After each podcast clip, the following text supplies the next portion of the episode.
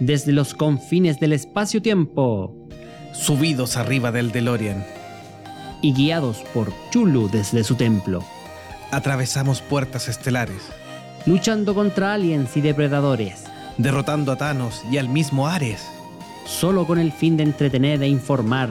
a todos los fanáticos de Midgar. Acomódate en tu Baritech Llama a tus amigos rebeldes. e invítalos a escuchar en tu reproductor favorito. Todos los temas geek que a un buen fanático pudieran interesar. Estás por escuchar el podcast de Monjes fanáticos.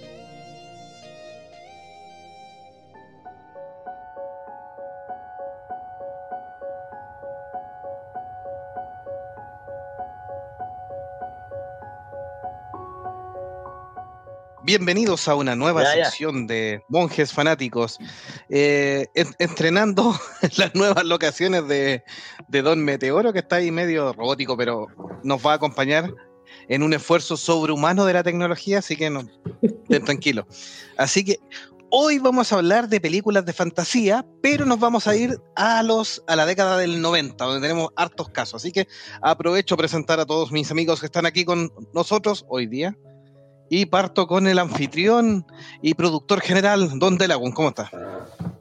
Ahí estamos, bien, aquí participando de este podcast. Gracias por su presentación, Hobbit. Sí, y saludamos a Beri que nos dice buenas, así que un gran abrazo a, a la gran Beri. perdone que está por el atraso. Sí, Ah, perdone por el perdone atraso, sí. por el atraso. Sí, estábamos ahí con problemas técnicos. Y desde Talca vamos a ir con Don Meteoro, ¿cómo está? ¿Aló? ¿Aló? Lo perdimos de nuevo. No, no. Alca. Ahí está, ahí está. No, si estoy aquí. Tranquilo, si estoy aquí. Estoy aquí. Saludos, saludos. Saludos, la amigo de Talca. Saludos. A todos los amigos de Talca, sobre todo el sector que se llama Rinconada de Huilliborgoa. Ah, ah, saliendo adelante con una conexión 2G y, y casi uno. Medio Casi G. un- es casi un G, weón. Es casi un G. eso tenemos este engendro de programa el día de hoy. Engendro, no, no, no sé cómo decirlo de otra mejor. Y monje icónico, ¿cómo está? Bien, aquí. Eh, contento de disfrutar este tema.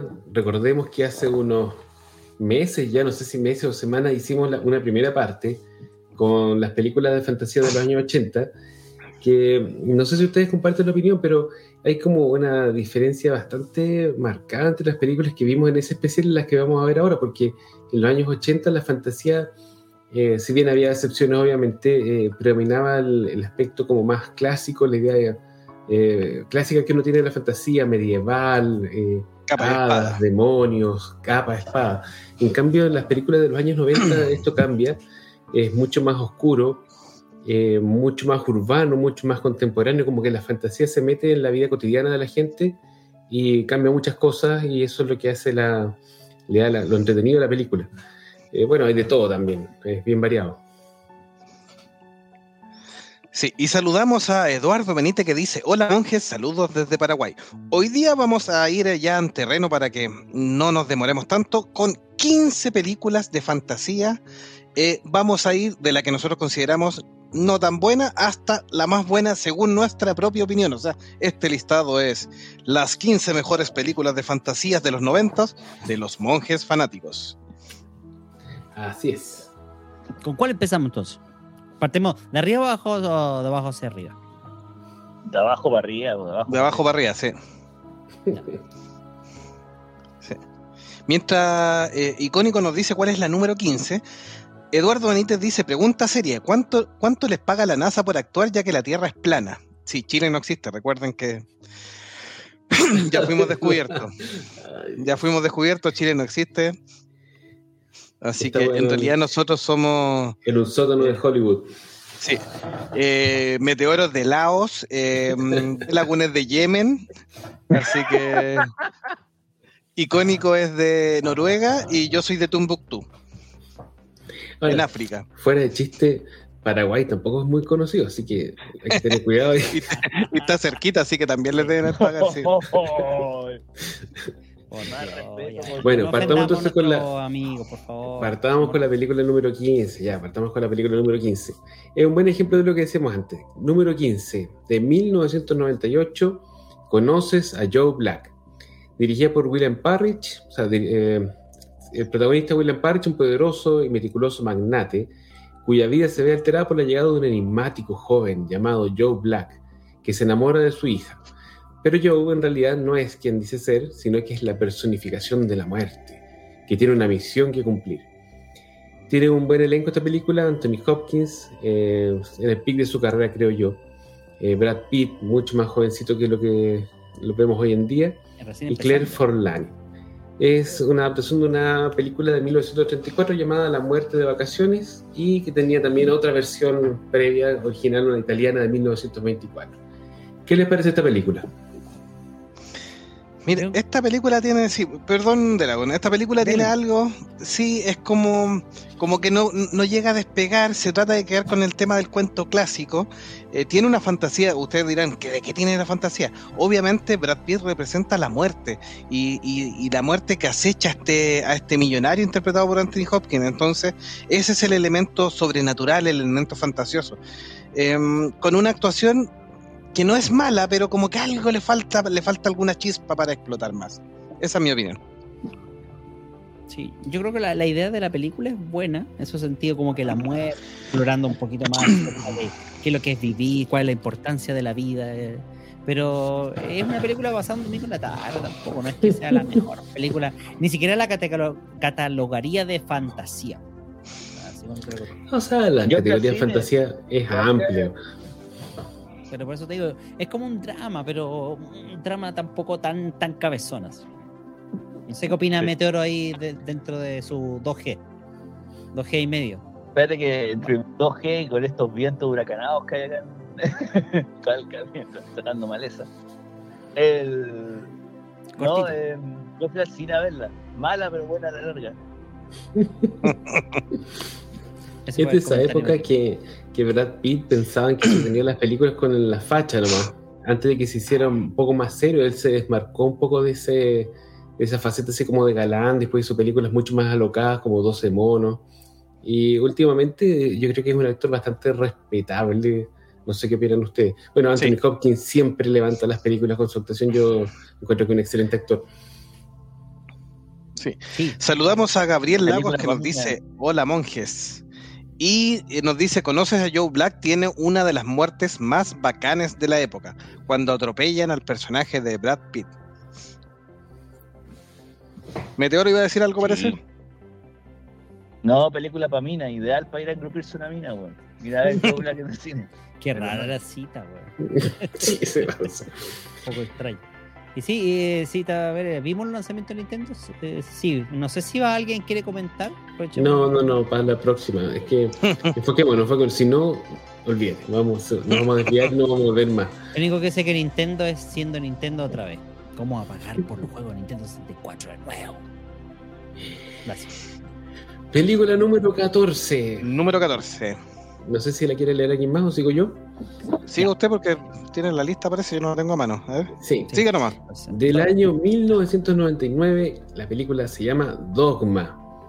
Está dirigida por Kevin Smith y se trata de Loki y Bartleby, dos ángeles caídos interpretados por Matt Damon y, Y su Ben amigo Affleck. Ben Affleck, que siempre se me olvida, gracias, antes de que Affleck. fuera Batman y de que se fuera, se fuera a perder a Marte, jovencitos los dos.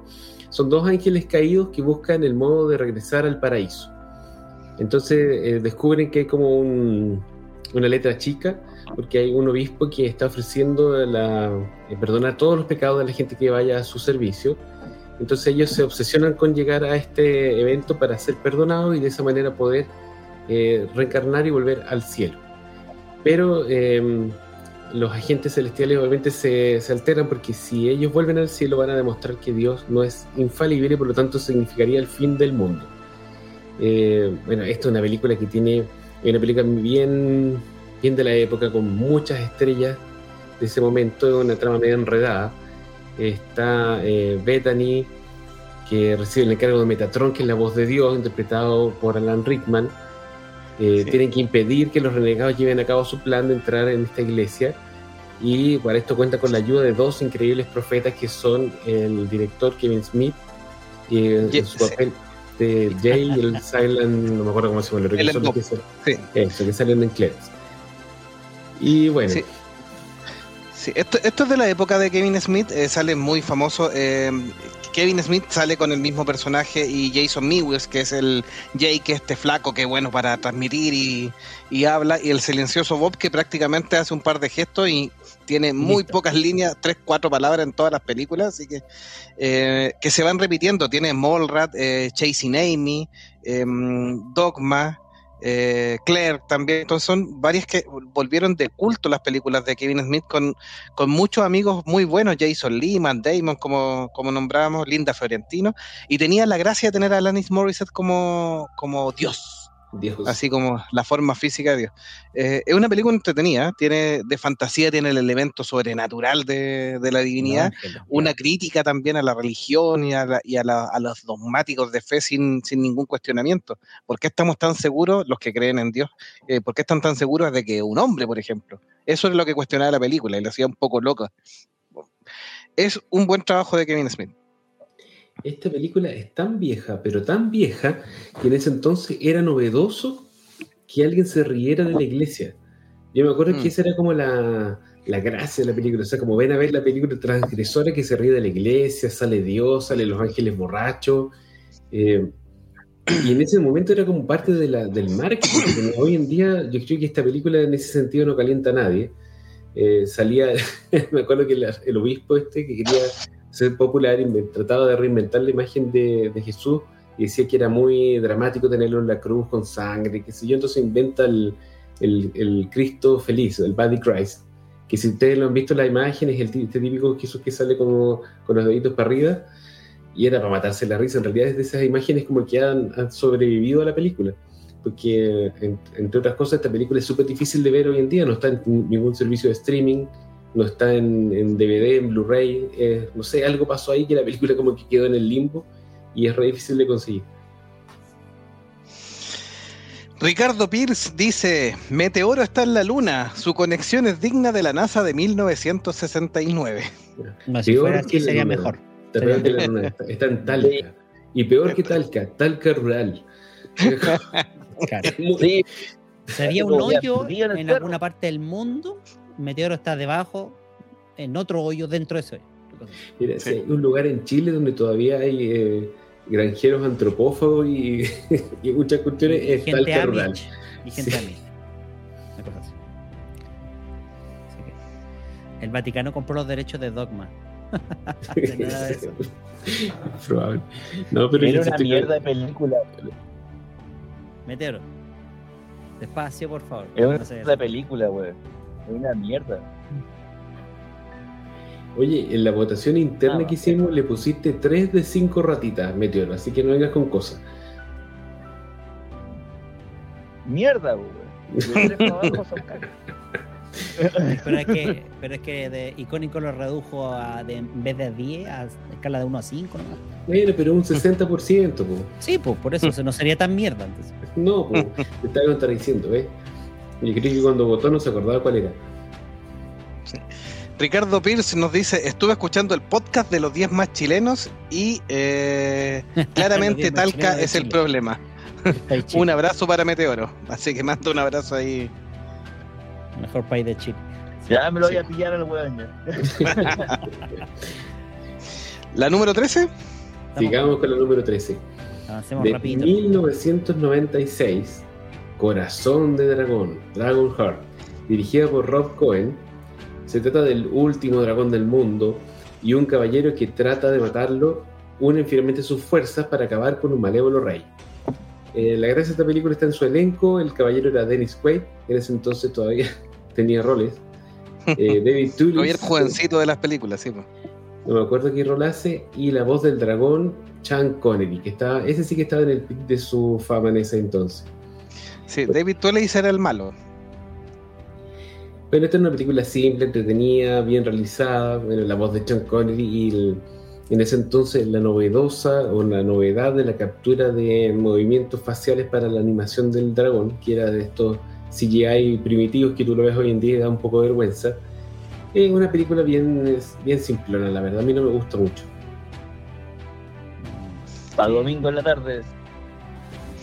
Yo creo que cumple, eh, para mí es un placer eh, culposo. Cumple todas las características de, un- de una buena película de fantasía.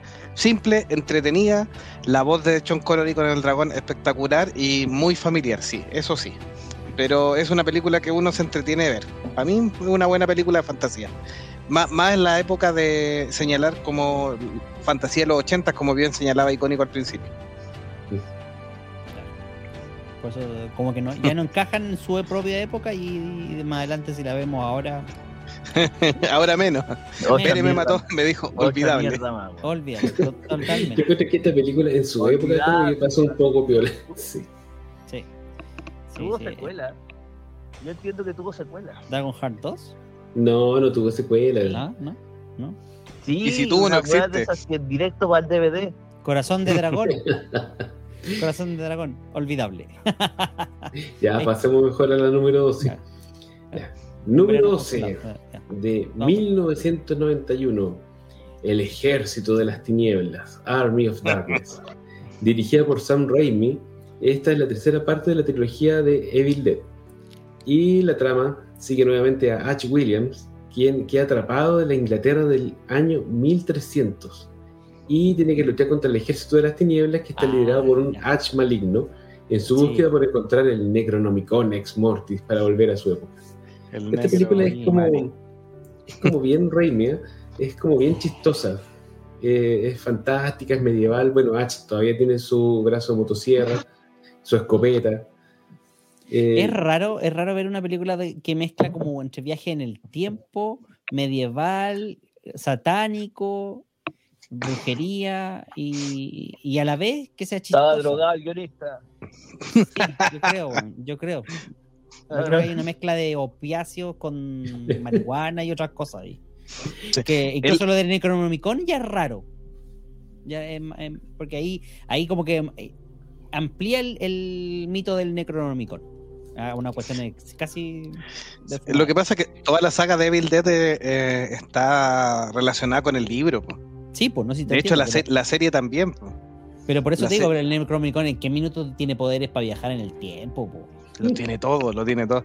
Para mí una película entretenida, tiene, tiene algunas escenas clásicas de estas peleas de esqueletos que obviamente para los años debieran ser súper mejores, pero son, ¿Son como como del año motion, 80. Como- sí, son como stop motion de, de Harry Reihausen. Sí, sí. De Ray Sí, Harryhausen. así. Pero Sí. esta película, estos efectos especiales envejecen mejor, encuentro yo, que el, que el CGI, por ejemplo, el, el Cuando dragón. está mal de, hecho, sí. sí, pues, el dragón de corazón de dragón se nota horrible, mientras que lo- los esqueletos de Army of Darkness se ven igual que cuando lo hicieron. O sea, esa es una cuestión que no envejece. Sí. Esta película tuvo hartos traspiés porque eh, tuvo algunos inconvenientes con las productoras y ahí varias veces en que se mezcló con escenas que estaban grabadas para la 2, que la 2 después había sido un refrito de la 1, entonces ahí tuvo hartos inconvenientes también, pero a nivel de fantasía es más entretenida, deja un poco lo del gore y lo del terror para abocarse en, un- en- en una comedia más fantástica, con elementos de terror pero más fantástica. Y incluso hay una buena historia que cuenta Bruce Campbell, el eh, Ash, Protagonista. Sí, que habían planeado con, con Sam Raimi, porque Bruce Campbell dice que él planeó en la parte del guion, habían planeado un final donde ellos volvían a la realidad, a la actualidad, y estaba todo Inglaterra destruido, ¿ya? En los tiempos actuales. Entonces H se, enco- se descubría que todos sus efectos que había hecho, como en los viajes en el tiempo en la antigüedad, habían destruido Inglaterra. Entonces como que ahí terminaba H ahí quejándose en el suelo eh, en un homenaje que ellos para ellos era un homenaje y para otros fue no esto este es el planeta de los simios así que le obligaron a cambiar la nueva versión además que la encontraban que era fuera muy negativa. Así que lo obligaron a cambiar su final que tenían ya listo con Sam Raimi Es un eh, director eh, bien entretenido, Sam Raimi, cuando deja volar su imaginación y cuando no lo amarra mucho, hace cuestiones bien locas. Yo creo que eh, las películas que va a hacer con el MCU me tinca que puede que vengan a sacudir un poco el modelo y se salgan un poco del, del, del empaquetado que tienen estas películas y sea un poco más, más fresco. Vamos a ver. Ojalá te equivoques. Pero digo, no te equivoques. no, porque en realidad, bueno. No sé.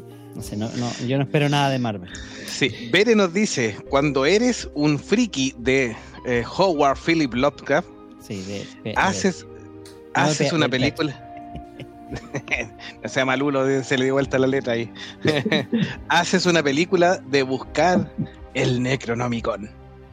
Hay que tener cuidado porque si das vueltas las iniciales de Lovecraft, seguro que algo pasa. LPH, ah, LPH, algo, algo sería. Sí, ah. Ya vamos a la película No número tengo 11, idea. ¿cuál será? Nos estamos acercando ya al, al top 10 donde están las, las que parece que realmente nos gustaron, porque esto, hasta ahora. A mí me gusta Army- of Darkness me gusta. caca, A mí también me gustó, es chistoso. sí, por eso te digo, no, no es Army como- of Darkness es buena, es chistoso, bueno, es que te tiene que gustar el estilo también. Sí. También. Es como Ya, un- la- es, es un bueno, ya no, no, no volvamos. Número 11, número 11, de 1991, del lejano año 1991. La muerte le sienta bien. Dirigida por el grandísimo Robert Zemeckis, se trata de Helen y Madeline, dos enemigas acérrimas que depositan su confianza en un cirujano plástico que les ofrece el secreto de la vida eterna. Cuando ambas se vuelven inmortales, nada volverá a ser lo mismo. Es eh, un concepto de inmortalidad que no ha sido explotado muchas veces y que es bien chistoso. Es una comedia fantástica, está protagonizada por Bruce Willis, eh, Meryl Streep. Goldie Hawn e Isabela Rossellini. O sea, un tremendo cast para la época y con un gran director. Esta película eh, es buena, pero lamentablemente no es muy conocida. Eh, No, yo la vi varias veces en cine en su casa, para variar. Pero era entretenida porque como bien aquí pusieron en la pauta es humor negro, esta sátira así como que hace eh, oda a, a- a las mujeres tratando de mantenerse bellas, jóvenes. Eh, es una, una película que, que en realidad juega con el concepto de la muerte y, le- y la inmortalidad eh, con esto de que las mujeres, ya, una vez que se vuelven inmortales, resulta que tienen que cuidarse, o sea, tienen que mantenerse el maquillaje y todo, pero en la medida que, que hacen descuido de su piel, por ejemplo, una de las protagonistas sufre un accidente y se le entierra, no me acuerdo si era una pala o un escobillón, algo en el pecho, pero sigue viva, porque es inmortal. Entonces, el marido, Bruce Willis, tiene que empezar a taparle el hoyo en el estómago y para que trate de, que- de quedar más o menos bien y, y así. Y, y después a otra se le cae el pelo y, y un ojo y, el otro te- termina siendo más que cirujano plástico albañil, así como pegándole las cuestiones con, con la fría. Entonces, al final, cuando el marido se muere, años después, casi terminando la película, las otras dos, que son las que la, la amante y la, la mujer, la, la, esposa, la esposa, las dos tenían, habían tomado la, la poción de la vida eterna. eh, no hayan a quien calzar para que las mantenga, po. o sea, para que les pongan las cejas, les arregle la cara, les, les pegue las manos, las pies, porque ahora parecen como Barbie Lego. Sí. Es divertida esta película, es eh, un humor bien negro. Y como dices tú, esta exploración del tema de la inmortalidad con eh, un efecto secundario indeseable es bien divertido. Aparte que tiene estos efectos especiales de la época, así estilo Beetlejuice, bien, ma- bien maquillaje, bien maqueta, que son divertidos. Con las protagonistas con pedazos menos, con agujeros en el, en el abdomen, eh, de- de- deshaciéndose así. Eh, es muy divertido. Sí. Y resulta que se supone que la- la- las que le vendieron la pomada de la poción eran eh, mujeres que habían vivido 200 años y se veían regias estupendas como si tuvieran 20. Pero les habían advertido que tenían que cuidar su cuerpo.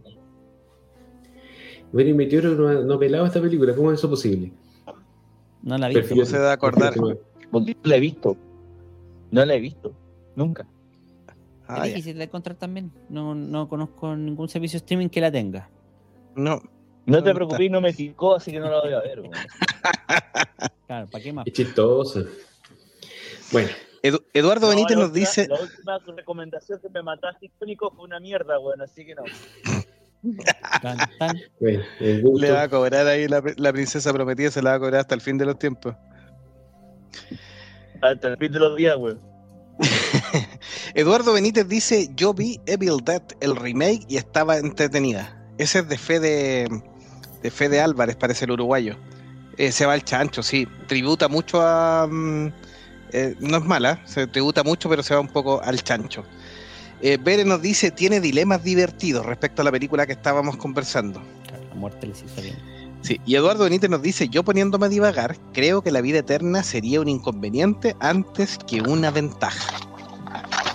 O sea, hay otras películas como por ejemplo Highlander, mostraron el inconveniente de ser un inmortal en el hecho de que, por ejemplo, todos tus seres queridos o las personas amadas tienen un tiempo finito y, luego tú te quedas solo en la tierra y, y tienes la maldición de ver morir a, los, a tus seres queridos, mientras tú sigues ahí una y otra vez y otra vez. Es otra Pero inconveniente. Highlander es una obra de arte, weón. No, pero yo me refiero al dilema de la muerte, no estoy hablando de si la película es buena o mala. Y esta película eh, explora con un, como bien dice el eh, icónico, con un efecto secundario indeseado, que es el hecho de que si se te cae el cuerpo no te mueres. Pero cada vez es más difícil vivir sin una mano, sin un pie, sin brazos, sin codo, sin guante. Bueno, vamos La- entonces. la siguiente al- película. Sí, al top 10. Ya partimos, nos metimos de lleno en el, en el top 10 de nuestro ranking. Con una película también de 1991 que se trata de Hook. Dirigida por eh, Steven Spielberg. Es una, se trata de una visión de un Peter Pan adulto que vuelve a nunca jamás. Eh, tiene las interpretaciones de Robin Williams, tiene un, tremendo cast también. Robin Williams, Dustin Hoffman en los roles principales de Peter Pan y Capitán Garfield eh, papeles secundarios en Julia Roberts eh, como Campanita, Bob Hoskins como el contramaestre Smith y Maggie Smith, que en ese entonces no estaba tan viejita, como la anciana Wendy Darling. Eh, fue nominada a varios premios. Para algunos la peor película de Spielberg, para otros un clásico. Eh, lo más cuestionado el guion cambiado respecto a la historia original. Eh, música de John Williams, como es habitual en las películas de Steven Spielberg. Una película que yo creo que es bien eh, conflictiva respecto a, a las opiniones que tiene la gente de ella. ¿Ustedes qué opinan?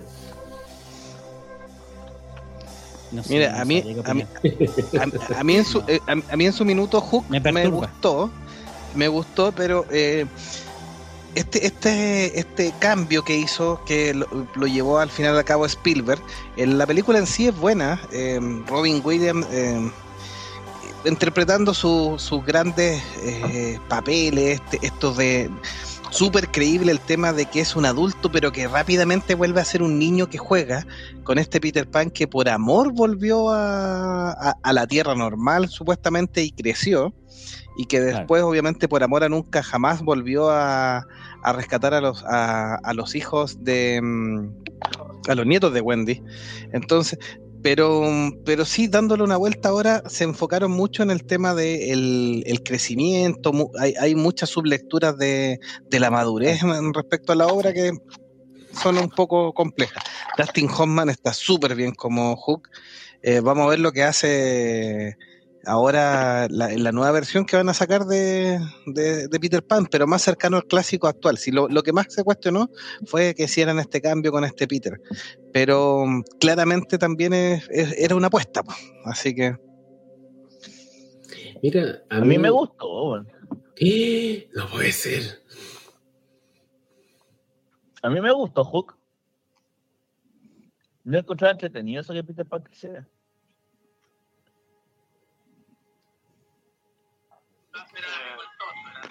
Que no, no sabemos si Meteor va a seguir hablando porque como está tan cortada su, su transmisión. Le damos tiempo que para, escuche, que, para que llegue la señal. sus Sí. opiniones, que llegue la señal. Pere por mientras nos dice, Hook me encanta, es una obra de arte.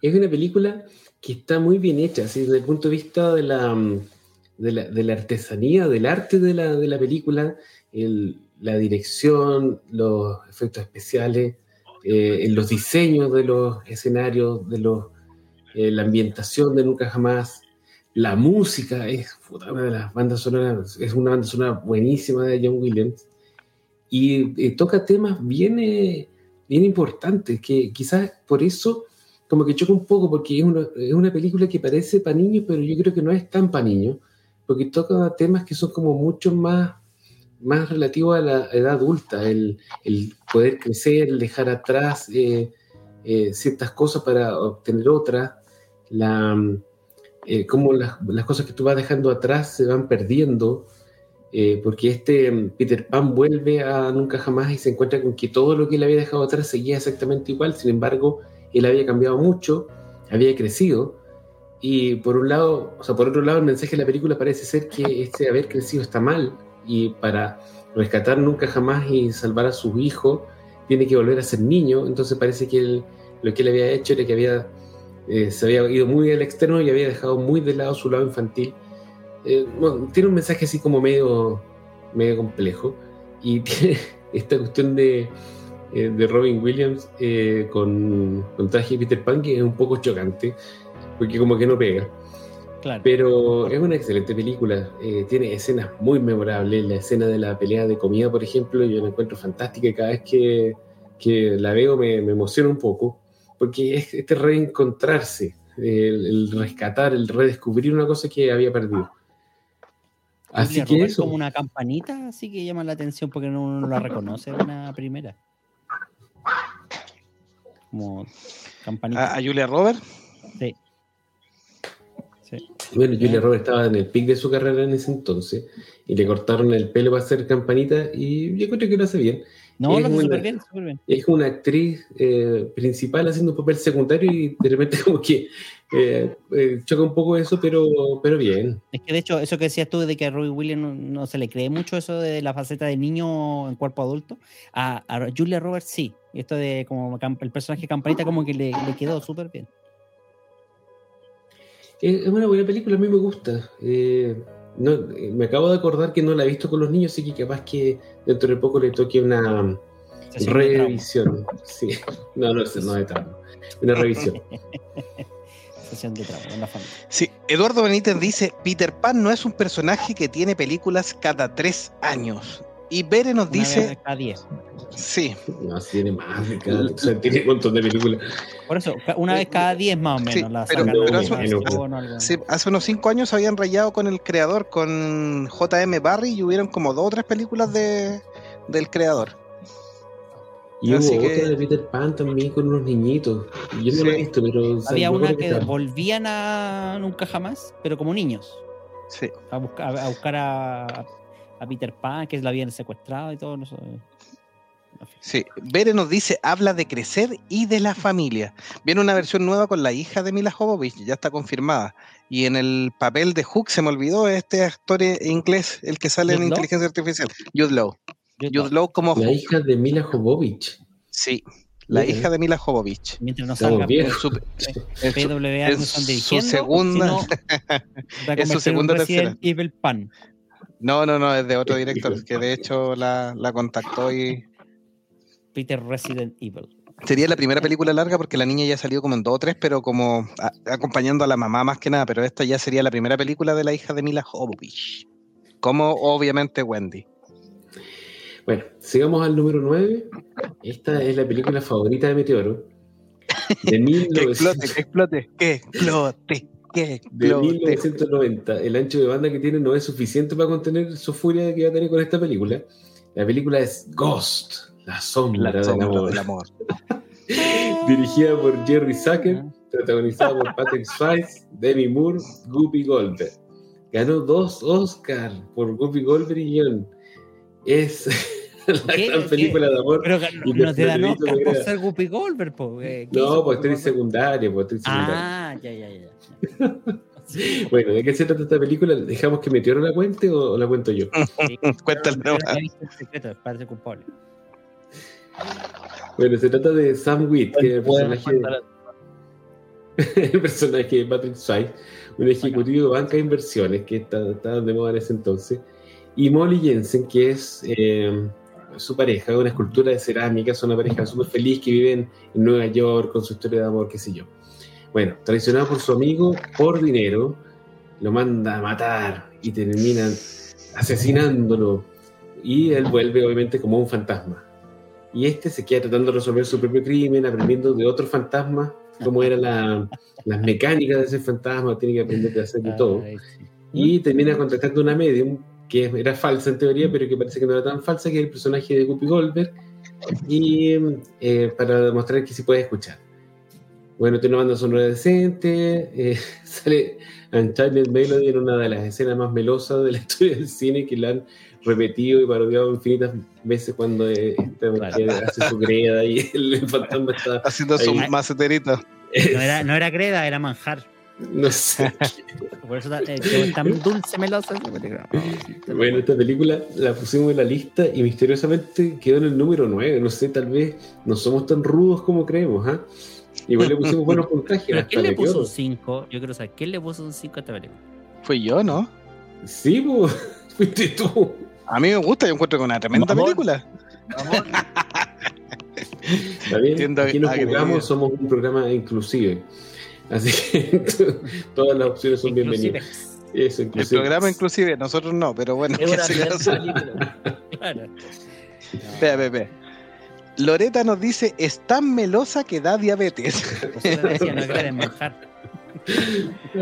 Y Ricardo nos dice, me dio un coma diabético con tanto amor.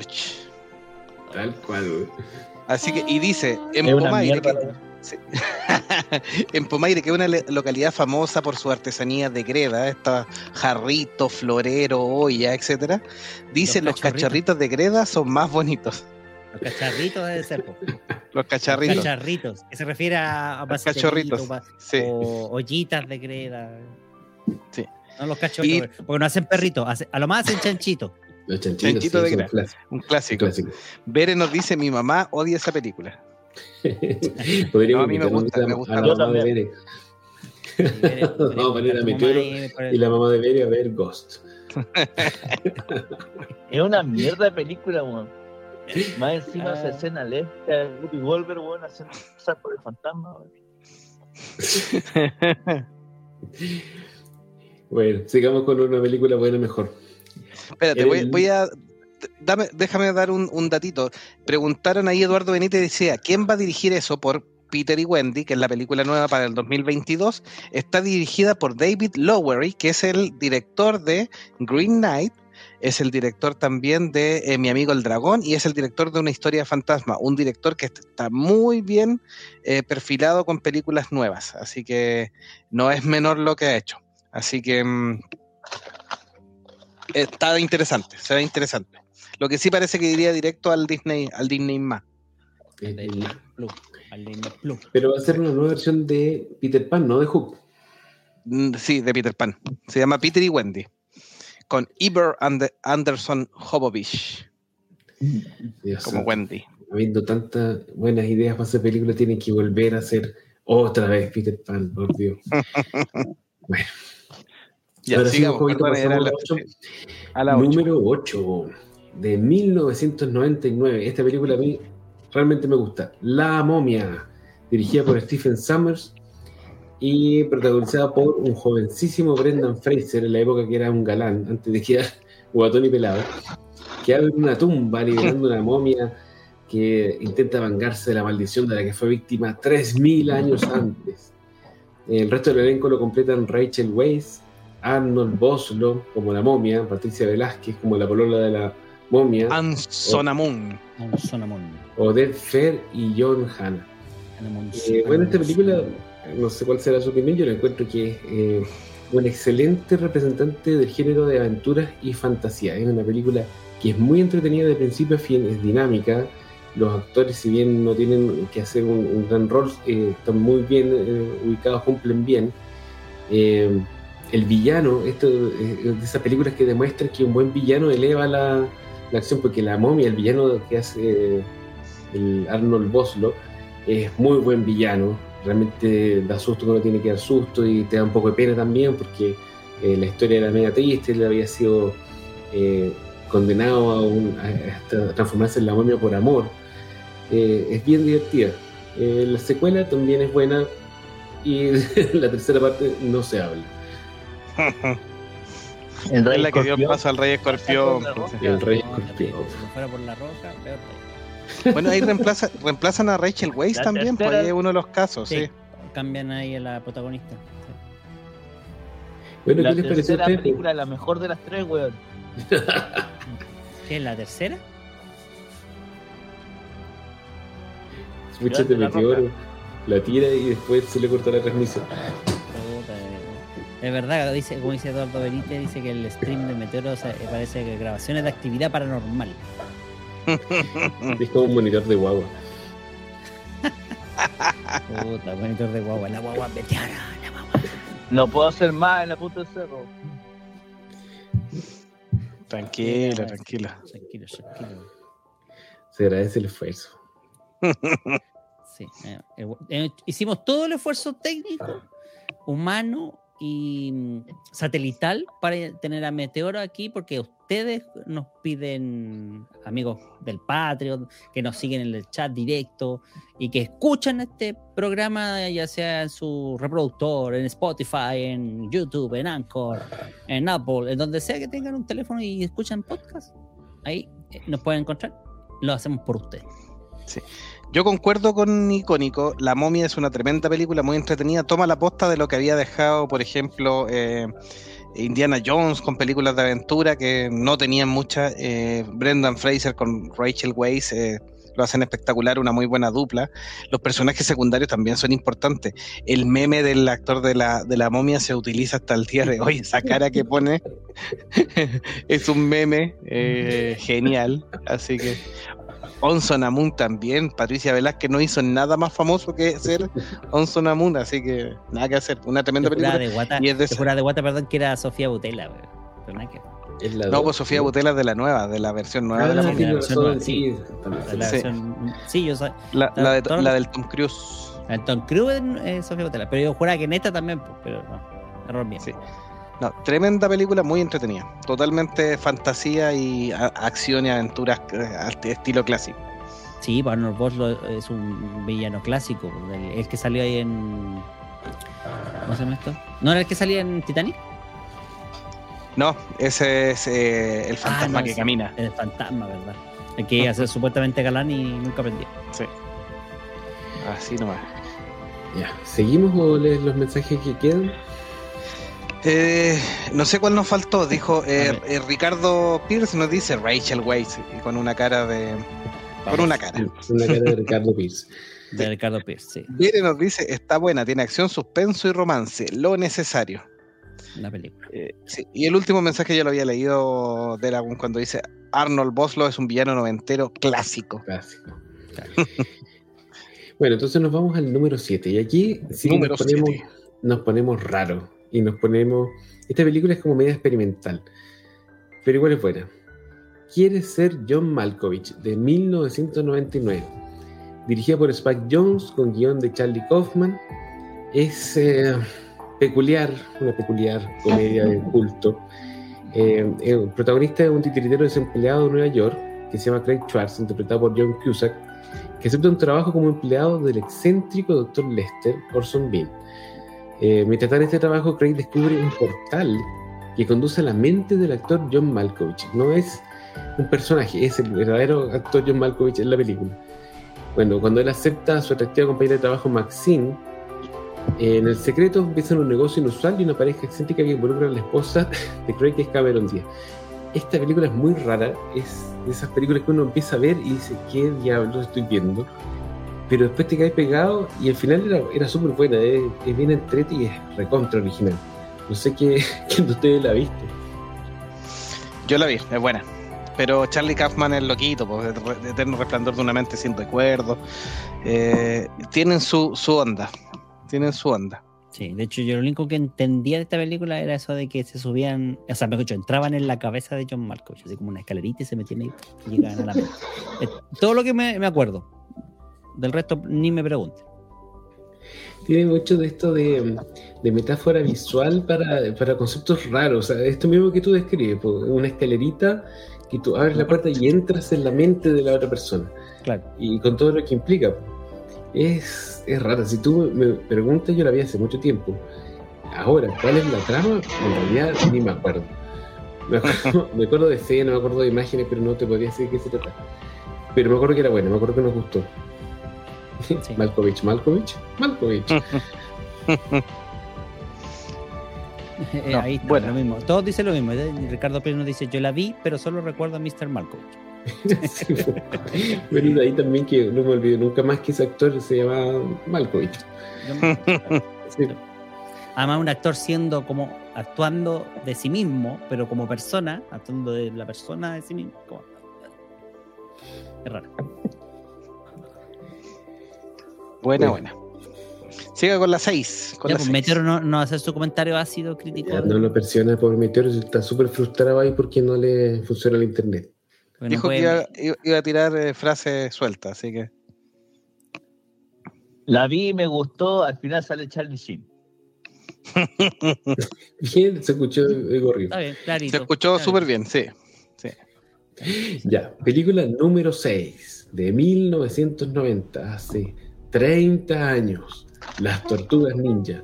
La original, no el remake que hicieron hace poco. Dirigida por Steve Barron, protagonizada por Judith Hoag, Elías Coteas y James Saito.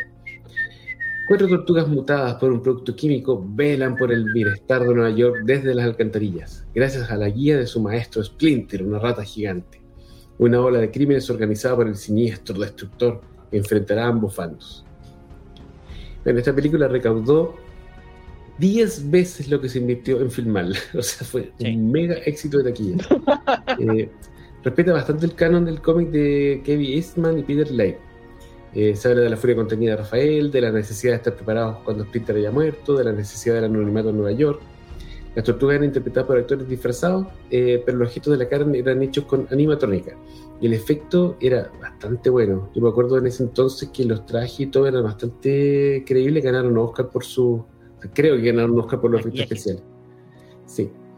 Es una buena película. Eh, la recuerdo con alto cariño de mi infancia. No sé ustedes. Es Esta, es la que tenía el rap, ¿o no? fans. No, Esa es la dos. la segunda.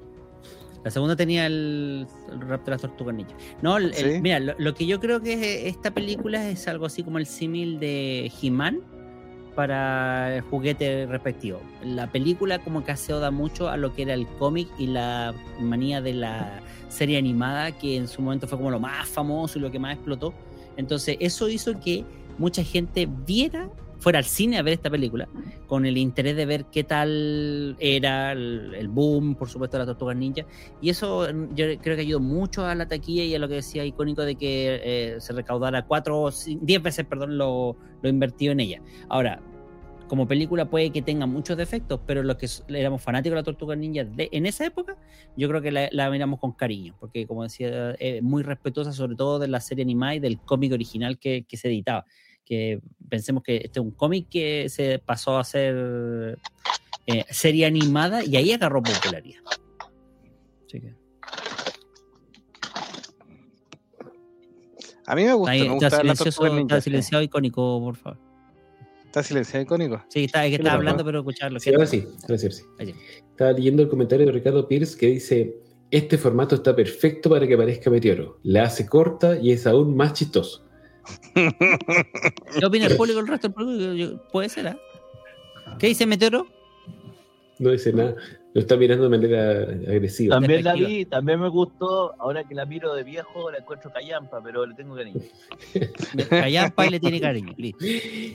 Bueno, también hay que recordar que es una película de, de superhéroes basado en el cómic en una época que esto era súper poco común. Pues. O sea, había salido Batman el año antes, pero fuera de eso no había mucho.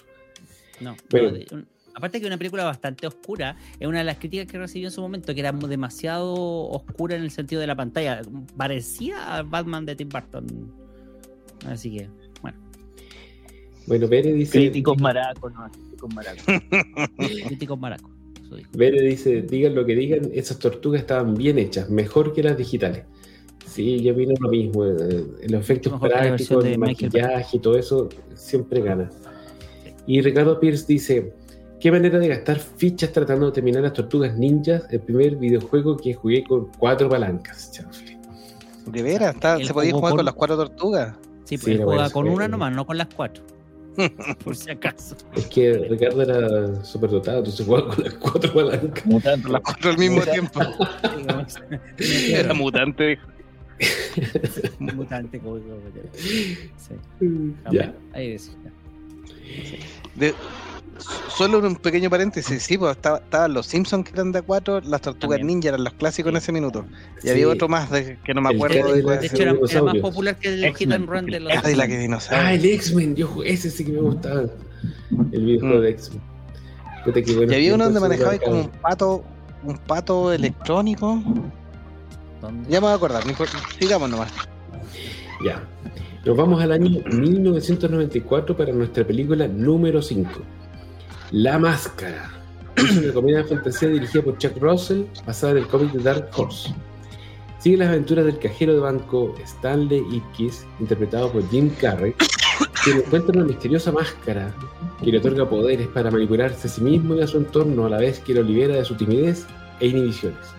Stanley ocupa sus poderes para sembrar el caos, pero después también para combatir a los mafiosos, que son los enemigos en esta película.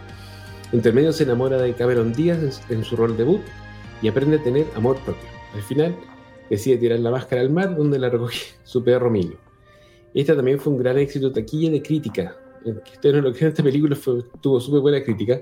Lanzó a Cameron Díaz a la fama, cimentó a Jim Carrey como un fenómeno, fenómeno de los 90. Lamentablemente la secuela fue un fracaso. Esta película es buena, es súper buena, no sé qué, qué recuerdos tienen. Esta película es súper buena. No, esta película es súper buena. Yo la vi en el cine, me fascinó. Hasta el día de hoy, cada vez que la puedo ver, la veo. Chin chiquibun, chin chiquibun, chun, chun. Sí. Tiene un buen uso de los efectos especiales, porque eh, si bien es del año 94, las escenas que tienen efectos especiales las utiliza Concho y con súper buenos resultados comédicos. La, la escena donde se le cae la lengua, por ejemplo, es muy recordada. La escena donde sacan mil pistolas. Mm. Em, Jim Carrey ese año estaba en el pic de su carrera. Ese año, del 94, sacó La Máscara, sacó eh, Mentiroso, Mentiroso, creo, y eh, Tonto y Retonto. Otra On de fire. En el mismo año sacó tres películas que fueron mega éxitos. Entonces, el gallo, en realidad, bueno, quizá hubo un, un periodo en que lo saturaba un poco de su, de su estilo, pero realmente estaba, estaba on fire. Sí, no se puede. No, y el cuero Cameron Díaz, weón. No, filete. Puta Cameron Díaz. weón. Cameron Díaz tiene que haber tenido como 20 años en ese entonces. Sí, pues sí me acuerdo. Increíble que, no, dale, papá. Sí. increíble que no hayan hecho más, eh, más secuelas, que no hayan eh, creado una franquicia de esto, porque la secuela vino 10 años después y no repetía ninguno de los personajes originales. Sí, es que ninguno quiso volver, pues. No, no los convenció la, el formato. po. El, el formato y guion. no, el- y el guion. El guion fue el malo. La historia es muy mala. Aparte que en la 2 eh, es el hijo de la máscara. po. El hijo de la máscara es pésima, sí. po. Mala, mala. Y hay una tercera, ¿sabían? ¿Sí? Sí, No. hay una tercera que es peor. Oh, es horrible, yo no sabía. Mis hijos la encontraron porque les gustó la primera. Mis hijos encontraron la tercera, que creo que está en Amazon. Es, es peor, es horrible. Eh, Yo creo que no le mostraré esta película a mis hijos porque no quiero que tengan idea. Seguro que se le va a ocurrir cosas. Bere dice cuando se... mañana con la ketchup. Buena. Bere dice cuando se convierte en lobo es una parodia del lobo de Drupi al ver a Miss Baboom. Sí, esa parte cuando su- suelta la lengua y se... Dice, "Uh", y aúlla, sí. Esa es la parte de vapuro, dale, papá. El señor PPD, ya. Listo. Lo lo otro que iba a decir es que el, cómic en que está basada esta película es mucho más oscuro. Bueno, yo no, lo- no, lo- no lo he leído, pero dicen que la máscara realmente pervertía a la gente y los volvía malos. Y a Stanley Ipkiss en el cómic lo matan porque era, se había muer- vuelto tan malo con la máscara que al final decidieron matarlo. Era, bueno, eh, Dark Horse. Sí, es pues que- bueno, sí, eh, teni- tenía algunos toquecitos, de hecho, porque cuando ocupaba la máscara, lo ocupaba el malo, obviamente ahí recalcaba lo, ma- lo malo y, y como que la misma máscara trató de saltar hacia el gallo malo. Sí, pues te sacaba, te des- desinhibía, pues te sacaba todo lo, lo que tenías escondido. Sí, pues después, por eso en la 2 cuando ponen que el- el- la máscara es el de Loki, es como... ah, El director, Chuck Russell, tiene como cuatro películas y la última que hizo fue El Rey Escorpión, hablando de... Hasta ahí no llegó su carrera. tan, tan, tan. Maestro La Roca. Maestro. Oh, no. Bueno, vámonos al número 4 de Estamos acercándonos al podio. 1994. Oye, que fue buen año el 1994, ¿eh? Íbamos a terminar tempranito. 1994, 95, pero grandes películas y series. Bueno, de 1994, El Cuervo, dirigida por Alex Proyas.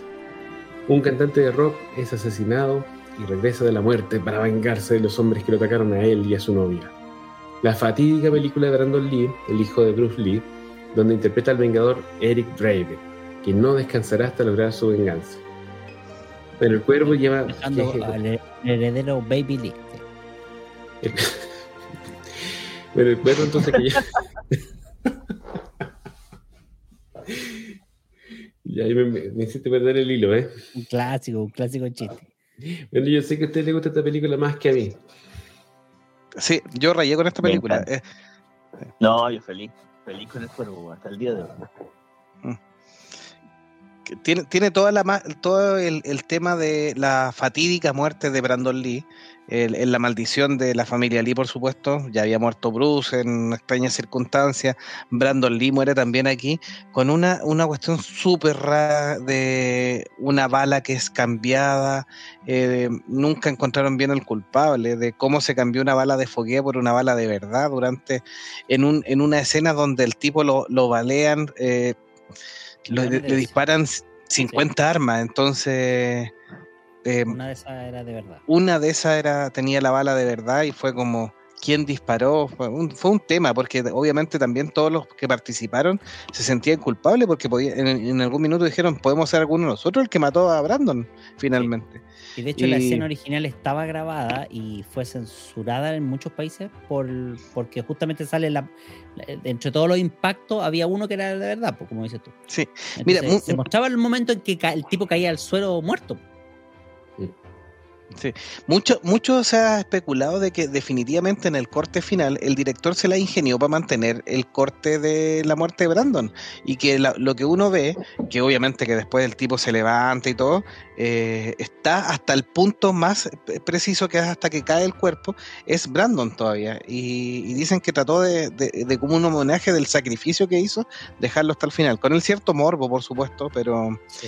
em, le dio, le dio una mística a la, la película. Eh, yo creo que sí es una buena película, es un buen guion, em, con un cómic que, que tenía harto peso, que bastante independiente, bastante bessie, eh, pero es una buena historia. Por ejemplo, eh, Eric Draven significa cuervo en otro idioma, entonces, o Draven, por supuesto. Em, tiene, tiene dos partes más, donde en la tercera eh, sale Kirsten Dunst, si no me equivoco, como, como Vengadora. Eh, que no, no son tan malas películas para hacer segunda y tercera parte. Y, y, pero la primera tiene, tiene mucha magia. Eh, en algún minuto estuvo bien, bien fuerte el negocio con Jason Momoa como el nuevo cuervo. ¿Eh? Tema que se cayó y obviamente con la popularidad de eh, Jason Momoa como Aquaman finalmente el tema se desechó y quedó en nada, pero hace rato que quieren, quieren sacar una nueva versión de, de esta película. A mí me gustó y para mí me marcó una, una época en ese, en ese tiempo. Yo tenía entendido que una de las. alcanzaron a grabar como la mitad de la película solamente cuando pasó lo del accidente. Grabaron la escena esta que conversábamos. Murió Brandon. Y. Y resulta que después lo que hicieron fue como una especie de homenaje también. Las escenas que faltaban grabarlas de espalda, no mostrando la cara, y ocupando los cortes no utilizados como para hacer evitar eh, eh, enfocarlo mucho, po, porque el resto aparece el personaje pintado, por el blanco con la- en las partes que se le ve la cara. Mm. Sí. Igual se nota poco el- la ausencia del actor. O sea, Sí. yo encuentro que la edición que hicieron y todo eh, fue un buen trabajo porque pasa bastante desapercibido. Esta película a mí no me gusta tanto como a usted, encuentro que es mucha sustancia, por, o sea, mucha eh, aspecto por sobre la sustancia, es como mucha estética, muy oscuro, como la cara blanca, qué sé yo, pero eh, hay que reconocer que vino a, a marcar la época o vino a rescatar la, la estética que, que reinaba en esa época, todo era muy extremo en los 90, muy oscuro, mucho fuego, eh, mucha venganza, mucha tragedia, así como bien extremo. El cuervo es como un buen reflejo de, de- de esa época en lo, en lo estilístico, encuentro yo. Eh, estaba muy de moda eso. ¿Les parece si leen los comentarios para pasar después Sí. al top 3? Bere nos dice, qué película tan oscura, es trágica en todo sentido. Y Ricardo nos decía, ¿y eso no aparecía en la película original? Sí, el los disparos era parte de la película, sí, eso eh, estaba dentro de eso. En la Eduardo- versión especial aparece. Sí, Eduardo Benítez dice, se dice que sí, pero el director seguro lo niega. Lo Sí, ahí pasa es que siempre- Sale que lo disparaban, pero creo que la escena está extendida, como dice Metero, en un disco, donde sale el- los- los- recibiendo todos los impactos y cayendo al suelo de Bruce. Entonces, Sí, Está extendida. Esa- la, esa es la parte. extendida está, ahí aparece, y aparece y sí, podéis vernos claramente cuando pueden caer muertos. Claro, y, tú, y si tú examinas cuadro por cuadro, aparece, ves como hay distintos impactos en el cuerpo, que son las típicas, como un, un pequeño eh, explosivo chico que sale, que revienta una bolsita con, con la tinta, esta que hacemos la sangre. Y supuestamente uno de esos es el que le dio, no sé si en el corazón, no sé dónde le fue, que le dio. Sí, en el corazón. Directo en el pecho. Ya. Sí. Directo. Bueno, yo leí que no era tan raro que, hubiera, que pudiera ser un accidente porque se manejaban un volumen tan alto de balas y pistolas en el, en el set de estas películas. Y en Estados Unidos ten- tener balas con pistolas de verdad no es tan raro como acá en Chile. Que no era raro que dentro de esas miles de balas se hubiera colado una de verdad. Y en realidad no, es, eh, no era imposible que fuera un accidente. Igual eh, es súper trágico, como dicen ustedes, vino a, fomentar o a cimentar la leyenda eh, de la familia Lee y esta película desde un comienzo, desde antes de ser estrenada ya tenía esta fama de ser una película bien misteriosa. Claro, de que pasaban cosas raras. sí. Sí. Los años 90 fueron muy raros en todas las artes, dice Eduardo Benítez. Amén. Yo miro para atrás y de verdad que fue, de repente fue un poco exagerada la cuestión. Vamos al podio. Vamos al podio. La medalla de bronce en el tercer lugar, según el ranking de los monjes, hecho por nosotros de las películas que más nos gustan de fantasía de, estas, de estos años, tenemos de 1993 El extraño mundo de Jack. Bueno, ¿qué podemos decir de este mundo de Jack? Ah, Debió haber quedado primera, ¿qué te pasa? Espérate, a ver, a ver. ¿Quién, en, en las votaciones, quién puso un 2? Adivina, po. ¿Meteoro? Sí, po. Meteoro puso un 2. Ya, porque todos los demás le pusieron un 5. Sí, Sí. todo el demás le pusimos cinco. Ya. Bueno, Bullshit. Esta película es un musical animado de fantasía oscura. Está dirigido por Henry Selick y producido por Tim Burton y se basa en una, una idea original de Tim Burton y tiene toda la estética de Tim Burton, pero en realidad el que la dirigió es Henry Selick. Cuenta la historia de Jack Skellington, el rey de Halloween, quien descubre eh, por una de esas casualidades del destino el pueblo de Navidad y se obsesiona con quitarle su lugar a Santa Claus como el- el dueño de la Navidad. Robarse la Navidad. Exacto, es una película stop motion muy oscura, muy oscura, pero es maravillosamente eh, imaginativa y tiene una increíble banda sonora. Es una película que a mí me encanta personalmente, se la mostré a mis hijos muy temprano, lo cual en su momento me arrepentí, pero ellos la aman. Es una película que- que aquí en mi que- familia todo el mundo ama. Mira, si tú la ves como con ojos de niño, no te das cuenta de ese grado de oscuridad y de, de segunda lectura que tiene esta película, ¿cachai? Tenéis que verla con ojos más, más pervertidos como los de Meteoro, por ejemplo, para apreciar un poco más eso. Pero si lo ves como un niño, simplemente es una película muy entretenida, divertida, una historia muy rara, pero muy, muy llevadera, súper llevadera como, como para verla desde chico. A, a mí me encanta, pero yo no creo que tenga segunda lectura. Yo creo que es una visión. eh, hay que recordar que este mundo gótico, este mundo oscuro, es una visión infantil que tenía el mismo Tim Burton. Este, eh, los niños de, eh, de- que considera normal jugar con los espíritus, con los fantasmas, con la muerte, con la araña, con cosas que de repente pueden ser repulsivos para este tipo de niño gótico que era Tim Burton. em, es normal, yo no le veo una segunda lectura macabra o terrorífica. Para él le gustaba lo, lo oscuro y lo ve como desde un prisma infantil. Y creo que esta película lo evoca así y es lo que los niños em- finalmente rescatan más. A mí me fascina, el stop motion es maravilloso, la idea es genial. Solo tengo eh, la pena de que a Henry Selick no se le reconozca su trabajo porque eh, es un tremendo director de stop motion, se lo demuestra con, con otras películas que hacen, como por ejemplo Coraline, que es un cuento de Neil Gaiman y que está, también es maravillosa. eh, y ahí afortunadamente no tuvo que vivir con la sombra de Tim Burton. En el otro caso, Tim Burton con el tema de Batman dejó la dirección y finalmente Henry Selick, eh, su trabajo es como bien mirado en menos porque muchas veces se presenta como pesadilla antes de Navidad de Tim Burton, de Tim Burton, de Tim Burton. Y bueno, pobre He- Henry. Es lo único pero que le pongo a la película. Así que... Igual hay que reconocer que la Es una estética del Eurocentro, weón. ¿Qué pasó? ¿Qué pasó? No, ignora eso, ignora eso. Dijo que era para maracos No, del Eurocentro. Sabemos maracos del Eurocentro, esos hueones, de esos hueones que estaban cortándose las venas cuando íbamos a comprar cartas Magic, weón. Del No, Eurocentro. Pero bueno, Para que gente no entienda, hay una talla interna que evoca a personajes de estilo Darks, como dice la cita Veré. Eh, así, eh, entre eh, eh, emo y dark, pero más tirado para dark, por supuesto. Bueno, sigamos con la medalla de plata. Sí, espere, deje- Eduardo Benítez dice, si es musical ya le bajo los puntos. Por eso no veo películas indias, donde por todo bailan. Uy, algún día deberíamos hacer Yo- especial de películas indias. Hay unas cosas. sí. Hollywood. Partiendo por el Spider-Man, no, eh, Superman indio, que tiene un, crossover con Spider-Man en esa Sí. película. Sí,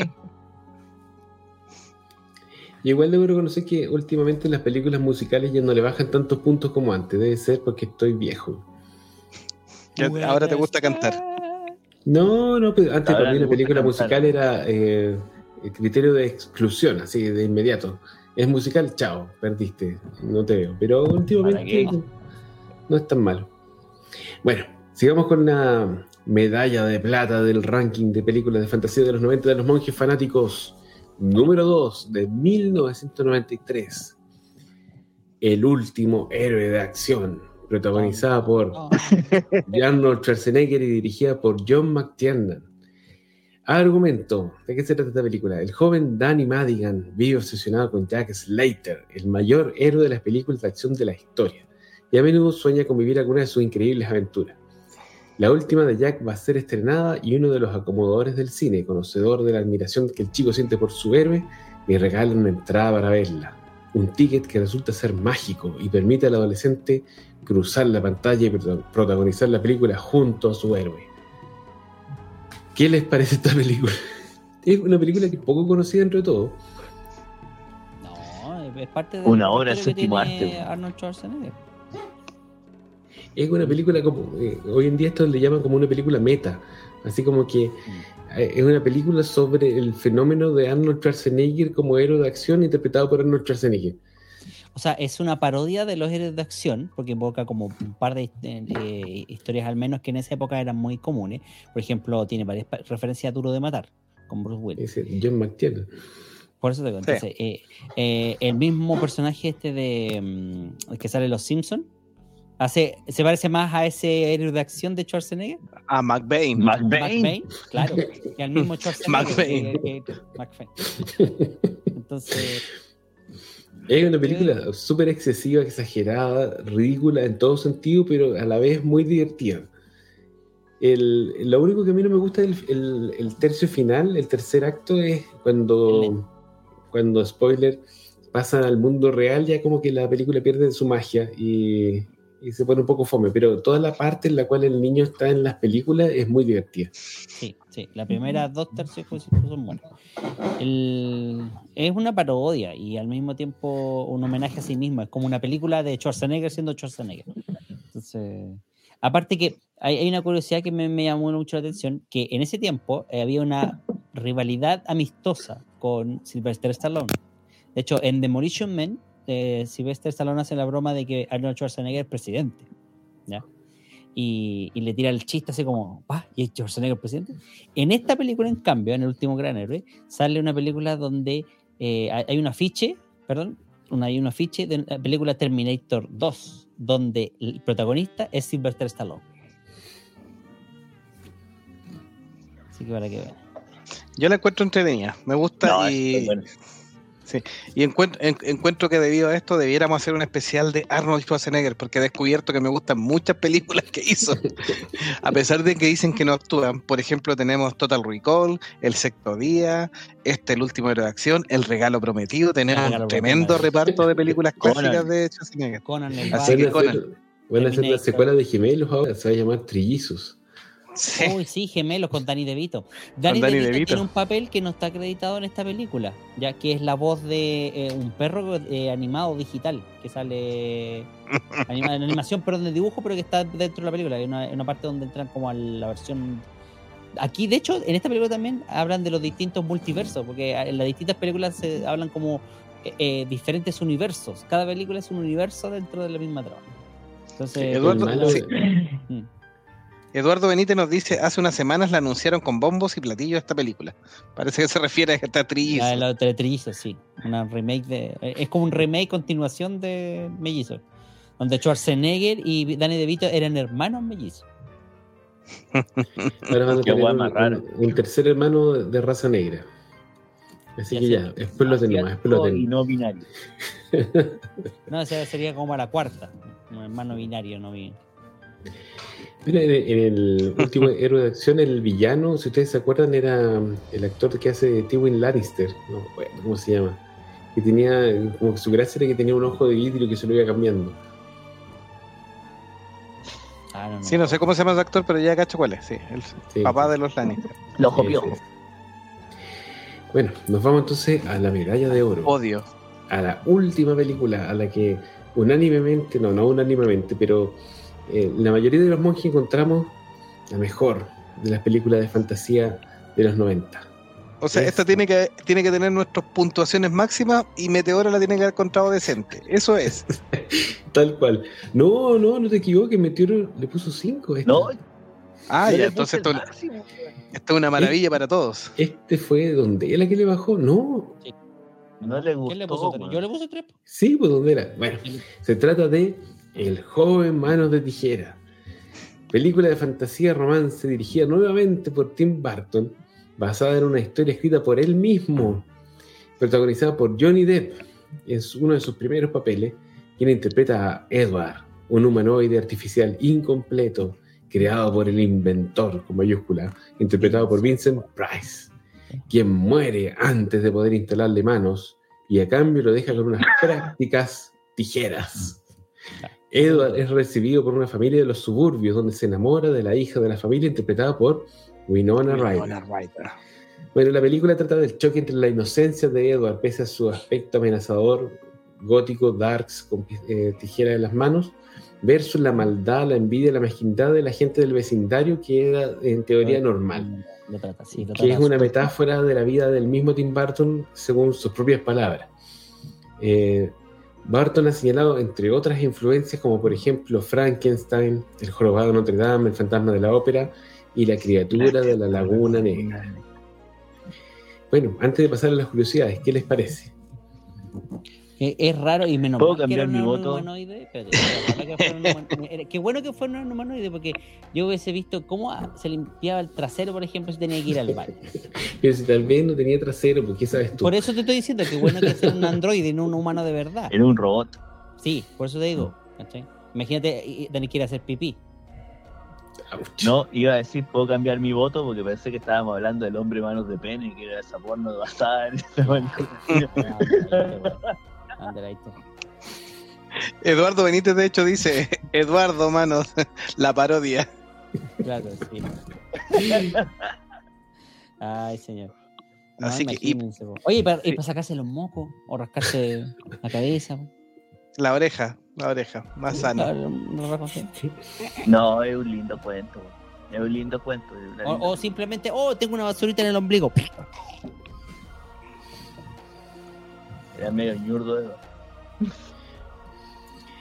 Mira, yo le puse, iba a decir una cosa, yo le puse baja nota porque en realidad a mí lo que no me gustó de esta película, todo lo que sea estética Barton, genial, lo de los personajes, pucha, ya bien, ok. Pero creo que lo que le baja puntos a esta película es el pseudo historia de amor que intenta tener con Winona Ryder. Creo que es muy malo. Es como que para mí le, le quita puntos. El resto de la, de la historia, del, del esto de la discriminación que se habla, de que los vecinos lo tratan como la pelo, las pelotas, y, y el personaje de Winona es como lo único que lo, lo intenta de eh, eh, recibir en la casa, porque digo, acoger, capaz que suena medio raro. Eh, entonces, es como eso.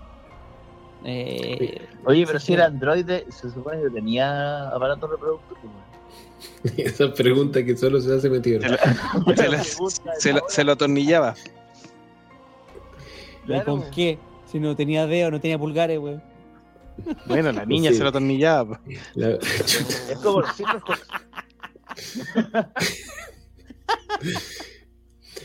Bueno, ya estamos después de las 12, Yo así que está No, bien. lle- no llegué a tanto yo. Horario para adultos. Horario para adultos. Estamos en horario para adultos, pues. Claro. Mira, yo esta película, debo decir que mm, le puso muy buena nota porque es una verdadera, eh, un verdadero cuento de hadas, es una verdadera historia de fantasía moderna.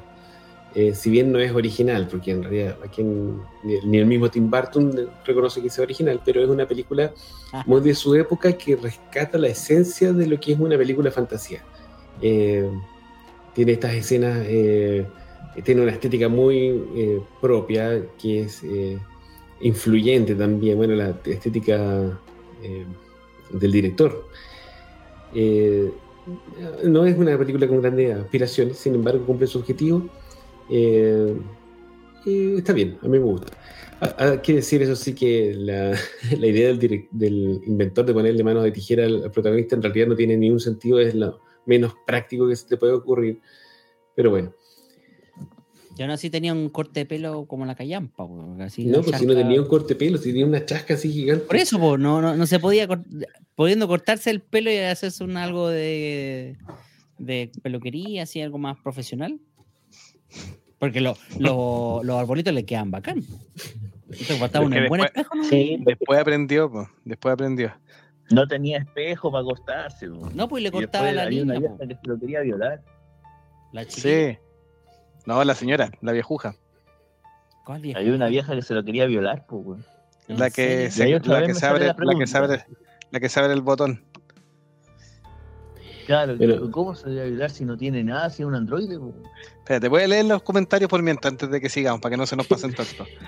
Bere nos dice el cancelado Johnny Depp. Qué buena película. Pero parece Ricardo- que fue, de- fue descancelado ahora, ya no, no estoy muy al día. Sí, parece que fue descancelado.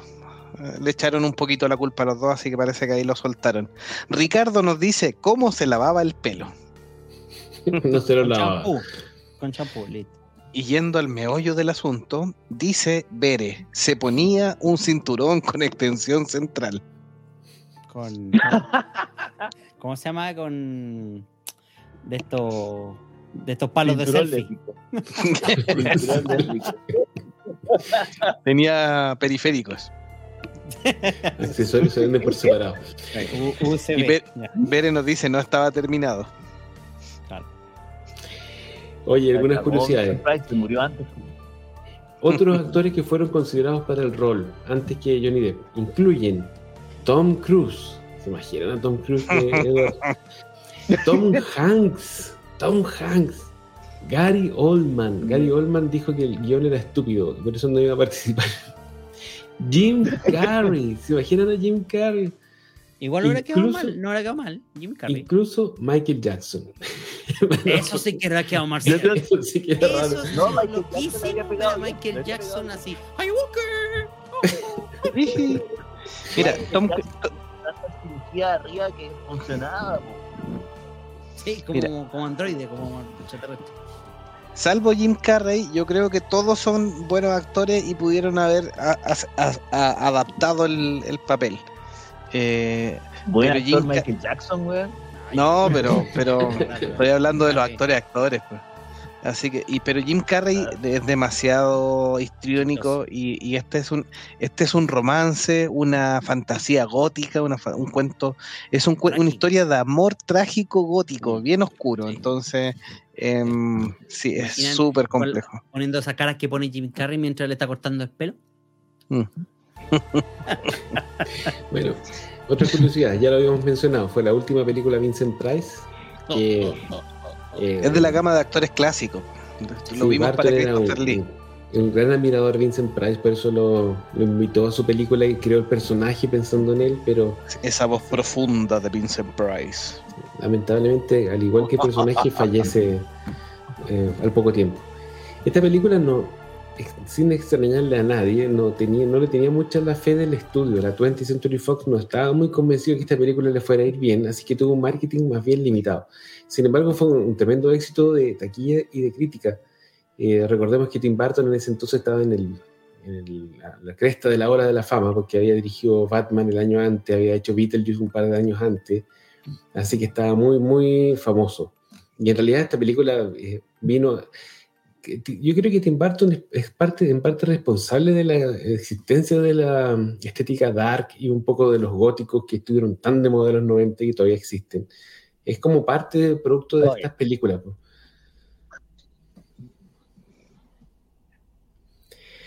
Eh, otras curiosidades. Una criatura marina extinta fue nombrada Cutenichela depi por sus garras con forma de tijeras.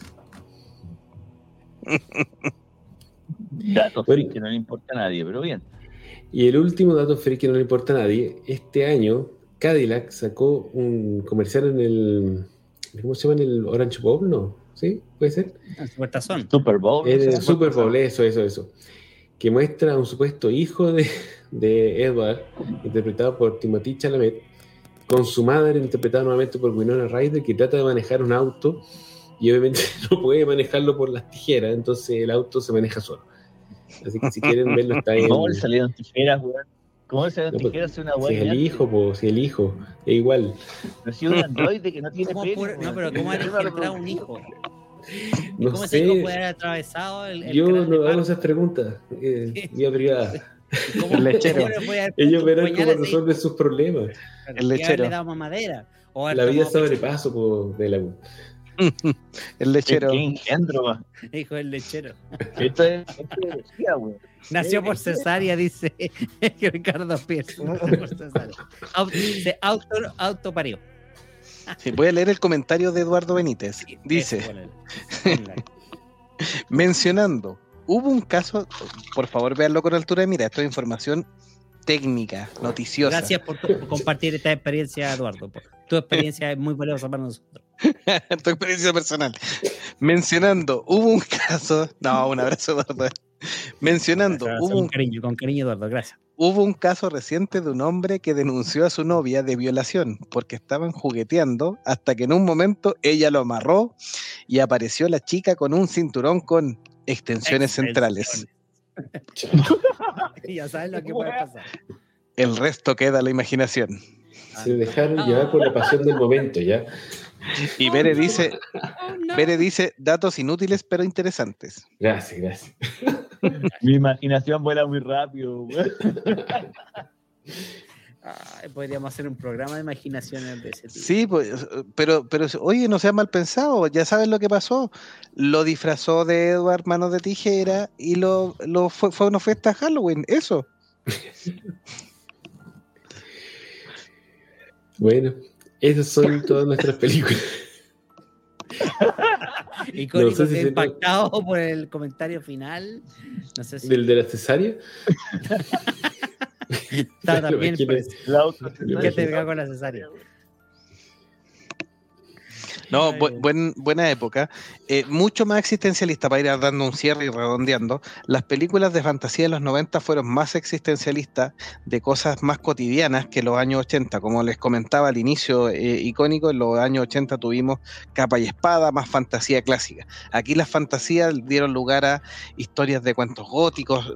La locura, por ejemplo, de Quieres Señor Malkovich, eh, cosas más cotidianas de fantasmas, como la película favorita de Meteoro Ghost, eh, entre otras cosas. Y algunas de acción más clásicas también, como La Momia o El Último Héroe de Acción, que están dentro del podio también. Una muy buena revisión de la fantasía, distinta, más existencialista que los 80, pero bien, buena y al fin y al cabo con grandes películas.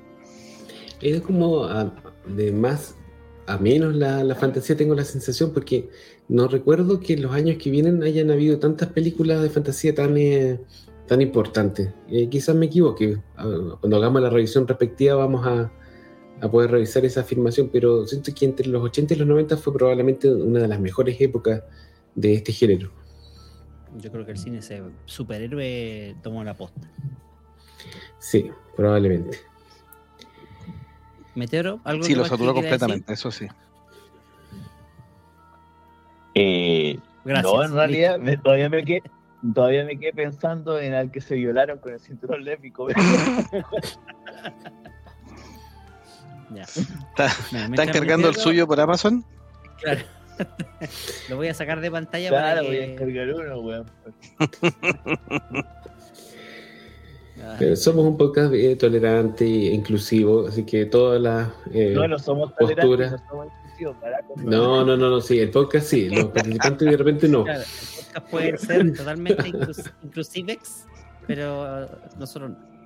Así que, el- así que bueno, está bien. Un excelente programa donde hemos revisado el top 15, ya había puesto top 10, pero ahora me salieron con que eran 15 películas de fantasía de los años, o mejor dicho, de las décadas de los 90. Así que si les gustó, ya saben, tienen que compartir este podcast con sus conocidos, con sus amigos, allegados, parientes, vecinos o novia que le gusta el sadomasajismo. Así que ya saben, con Masoquismo, weón. Bueno, es que esto es nuevo, es una alternativa. Cualquiera, da lo mismo. Un sí, masaje, con- masaje así con- intenso. Bueno, sí. Un mensaje intenso, con el cinturón de, te- de tensiones que están cargando Meteoro en este mismo. Ya saben, ya. Así que ya saben. Nos vemos en un próximo podcast o nos escuchamos en tu próxima semana con un nuevo episodio de Monjes Fanáticos. Adiós. Adiós. Chao chicos, bien. buena semana. Gracias. por escucharnos. Dedicado a todos los Patreon también, por supuesto. A Pere, Juanfi, a Víctor, a Gabriel. Un gran abrazo. Gracias por estar hoy día también. Gracias, gracias. Cholín. Que estén bien, nos vemos. Chao, chao. Chao, chao.